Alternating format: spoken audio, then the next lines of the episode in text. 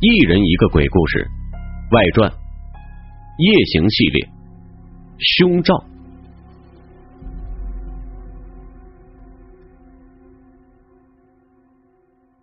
所有恐怖照片都在这个房间里完成，只是画面里的他们并不存在，而是他。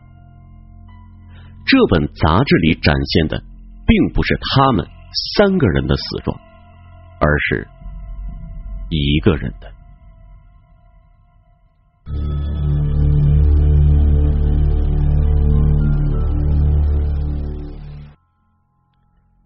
云城最流行的时尚杂志就是《画影时尚》，一本本的刊物每月都汇总云城最流行的服饰和美食，深得年轻市民的喜爱。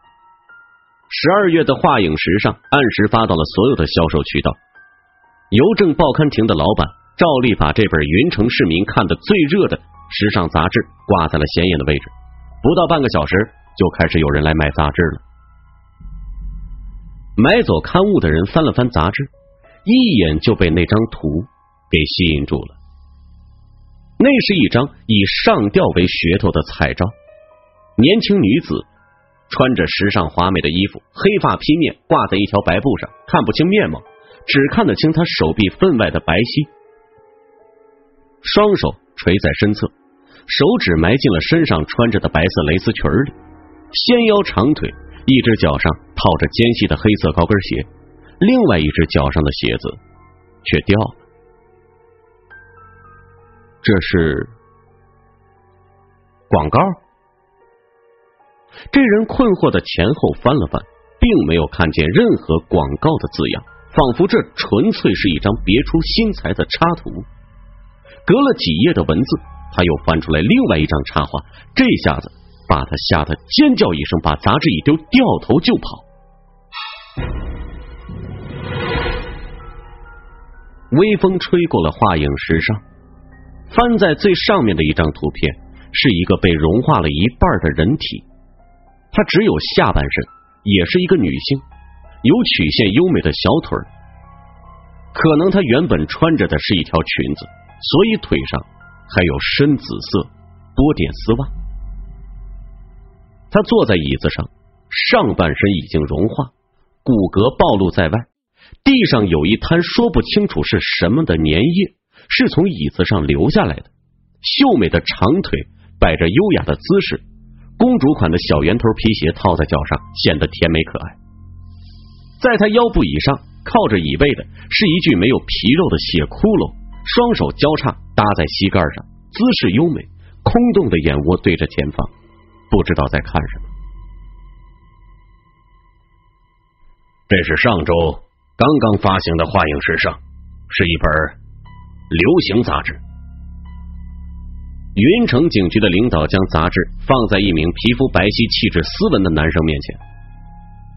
这是十二月号，里面刊登了至少七张以死尸为主题或者以死尸为背景的图片，引发了一定范围内的社会恐慌，有多人报警，并且杂志社三名工作人员全部失踪，目前下落不明。中年领导直视男生。印刷厂给我们的信息是，十一月二十五日，杂志社发来十二月的样刊。而在十一月二十五日这天，画影时尚所在的长隆大厦监控显示，出入这栋大楼的陌生人只有你一个，并且失踪的三名工作人员从那天起就没有再离开过大楼。现在你知道我为什么请你到警局喝茶了吧？这名男生叫唐岩，目前因病借住在朋友家。他很认真的听着警局这位领导说话，并不太紧张。我只是去帮朋友送东西而已。中年领导姓马，叫马恒亮。他看了这名学生一眼，学生的档案摆在他面前。唐岩是英姓警署警长关奇的特殊情报员。曾经参与了几起重要案件的破获，看起来不像是嫌疑人，但他也有最可疑的一点，查询不到唐岩的户籍信息，或者说叫做唐岩的人很多，户籍信息复杂多样，但是没有一个人和他完全吻合。这名学生到底是谁？你说只是去送东西，有人能帮你证实吗？马恒亮问。没有，我的朋友肖安那天整天有课，没有和我一起去，所以你并没有不在场的证明。马恒亮吐出了一口长气。唉，说吧。你把那些人藏在哪儿了？刊登那些恐怖照片又有什么目的？这个案件和你脱不了干系，不要再狡辩了。唐岩看了马恒亮一眼。那天进出长隆大厦的只有我一个人，没有别人了吗？其他人都是大厦里面的工作人员，每天进出都要刷卡，电脑里都有记录。你那天去长隆大厦干什么？是什么让你产生了刊登死亡照片的念头？你这种行为是重罪。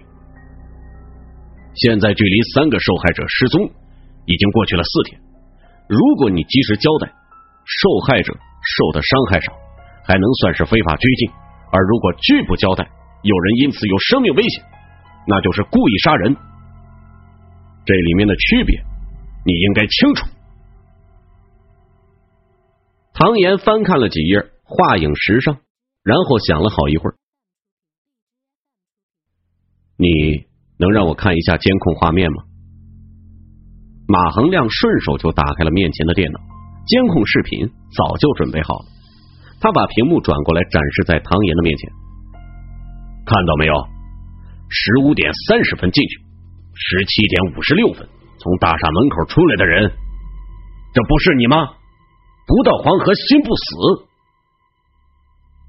唐岩浓黑的眼瞳凝视着那从长隆大厦门口走出来的人。长隆大厦的监控探头属于高清探头，将人拍摄的非常的清楚。白皙的皮肤，戴着眼镜，那个人对着门卫微笑，神态镇静。他漆黑如墨的眼瞳深处掠过了一丝奇异的光亮，和脸上温顺的表情相反，仿佛有一截冰冷的刀尖。从他的眼窝深处划过，马恒亮吃了一惊，然后他听到唐岩说：“我带你们去现场找失踪者。”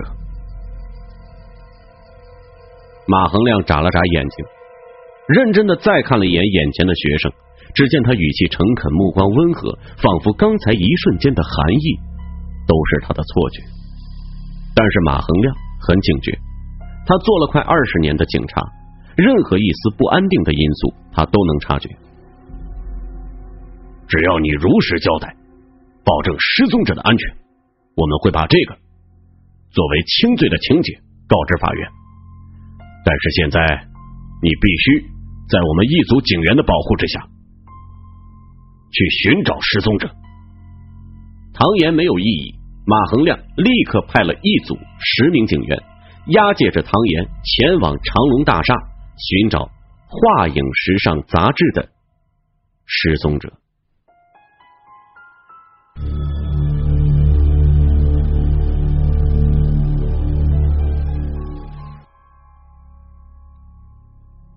唐岩到达长隆大厦的时候，整座大厦已经被查封了。警员进去搜索了几次，根本没有那三个人的踪迹。但是监控录像确认，这几个人依次进入大厦。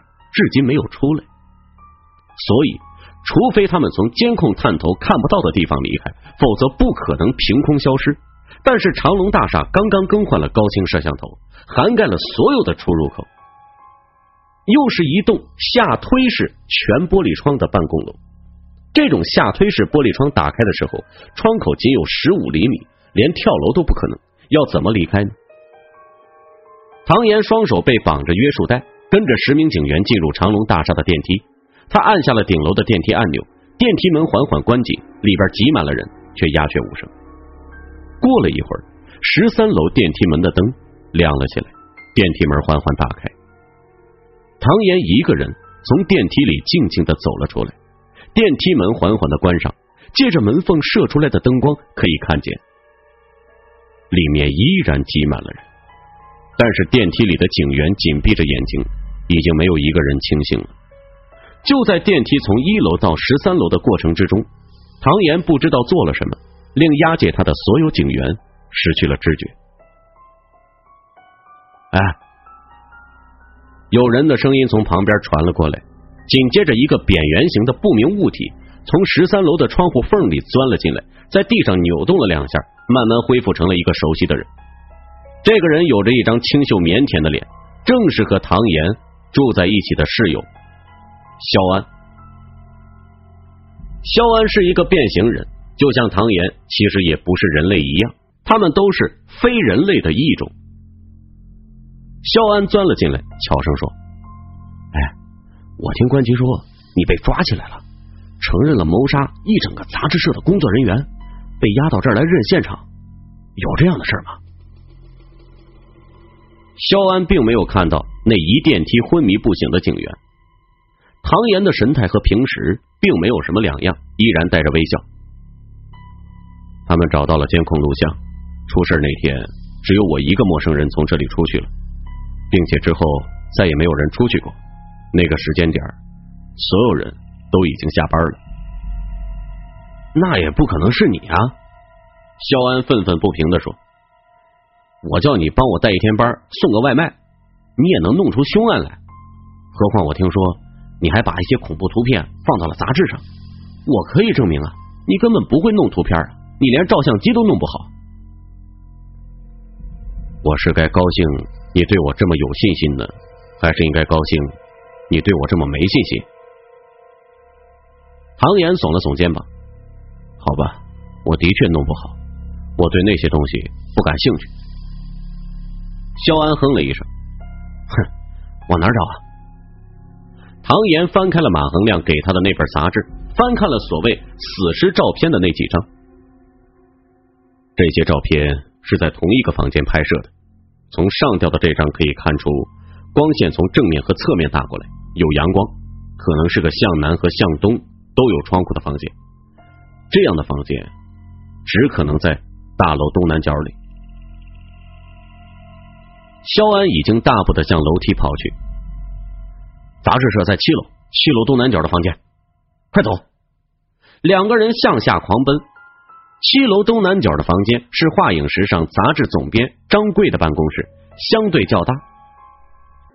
在之前警员的检查之中，所有办公室的门都已经打开了，所以肖安和唐岩奔到门口的时候，办公室的门大开着，里边简单的摆放着办公桌椅和柜子，看起来和所有办公室一样。但是肖安的鼻子已经嗅到了奇异的气味，他抬起头来观察这个办公室。